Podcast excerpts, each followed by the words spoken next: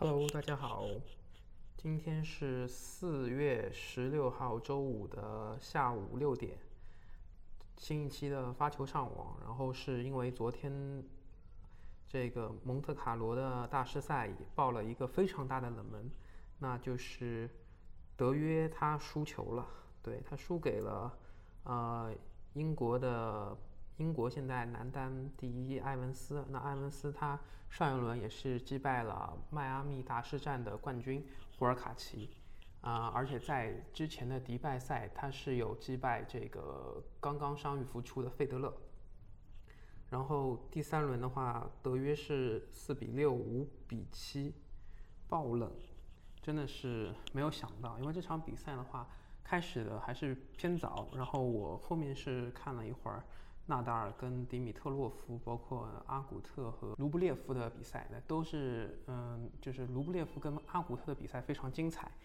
嗯，纳达尔的话跟迪米特洛夫就一边倒，然后迪米特洛夫也有摔拍子，呃，心态有点爆炸。看这个阿古特和卢布列夫的比赛的时候，我就觉得，呃，首先对阿古特来说，他的排名现在世界排名是十一名吧。然后西班牙人打红土赛季真的是有加成，那非常的能磨，他的一些反手正手非呃相非常就相对来说，相对卢布列夫一开始的表现来说是很稳定，然后的话给卢布列夫造成了比较大的一些麻烦，但是后面的话卢卢布列夫他有调整好自己的状态，当这个俄罗斯人他有一发，然后他的正手在线的时候，真的。就是阿古特确实很难战胜卢布列夫，然后现在卢布列夫的话，我看世界排名也是在第八，啊，跟这个费德勒的话是第七，很接近了，积分很接近了。如果卢布列夫这一轮能够取胜纳达尔的话，那他应该就有机会在下一个大师赛或者巡回赛的时候，积分呃世界的排名的积分会超过费德勒。那我后面是回看了一下德约和埃文斯的一些啊集锦，我觉得嗯，埃文斯他的切削球非常的有特色，而且德约的话确实不是很在状态，他的受迫性失误非常多。然后看了一下整场的这个分析，呃，德约是呃这场比赛有八十五次这个非受迫性的失误，所以嗯，他的失利也是。呃，也是情理之中的。然后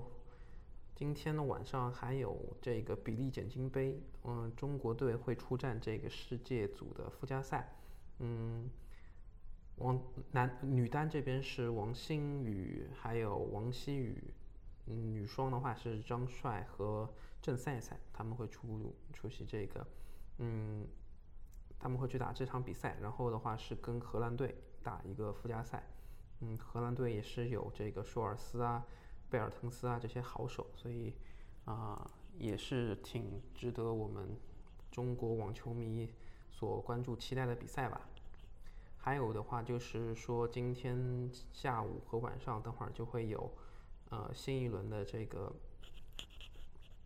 嗯，新一轮的这个蒙特卡洛的比赛。那现在来看的话是。